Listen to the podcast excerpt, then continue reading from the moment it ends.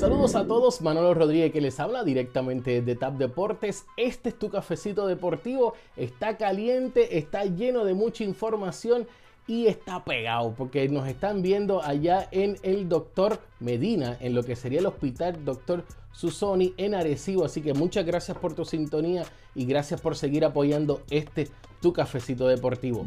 Arrancamos con las noticias positivas y es que en Puerto Rico se está tratando de conmemorar lo que sería la figura de Roberto Clemente mediante lo que serían marbetes o las placas, licencias, eh, para así poder tener algo que sea conmemorativo al hit número 3000, ya que en el 2023 se estará celebrando lo que serían los 50 años del hit número 3000 que marcó lo que fue la leyenda de Puerto Rico y del mundo entero, de toda Latinoamérica, Roberto Clemente.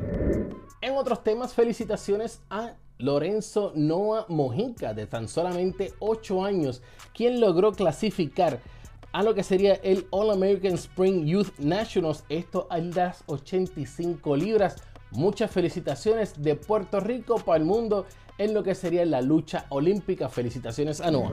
Y estamos solamente a días de que se venza lo que sería el NBA Trade Deadline y todavía se están barajeando muchos nombres en estos cambios.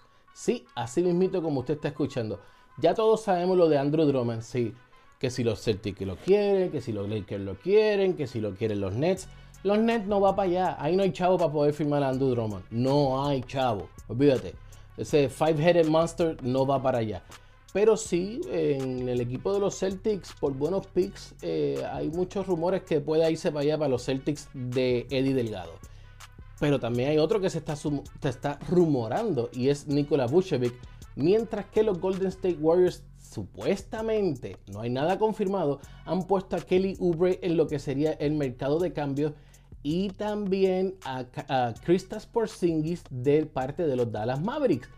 Muchos nombres que están dispuestos a estar en el mercado de cambio y uno que está molesto, pero molesto y decepcionado es Jay Tucker, que dice que estaría que no sabe por qué todavía no lo han movido a un equipo contendor y este no jugó durante el partido de anoche, ya que está molesto con la gerencia y quiere que lo cambien a un equipo contendor al campeonato ¿Cuál equipo sería ese? Porque recordemos, en Houston él es el hombre grande, pero nada más en Houston.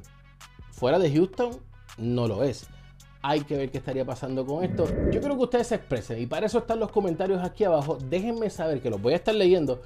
¿Dónde a ustedes les gustaría ver esas estrellas que acabo de mencionar? ¿O qué estrella te gustaría ver en un equipo contendor en lo que es la NBA? Si tienes babilla, guíllate ahora de analista porque analistas somos todos. Quiero leerlo aquí en tu cafecito deportivo y no olvides suscribirte a través de nuestros canales de YouTube, también a través de las redes sociales bajo Facebook, Instagram, Twitter. Estamos en todas y si usted no le da tiempo a vernos a través de YouTube, puede buscarnos a través de los sistemas de podcast Spotify, Apple, Google, el que sea. Ahí estamos nosotros. Reportando desde la sala de redacción, Manolo Rodríguez.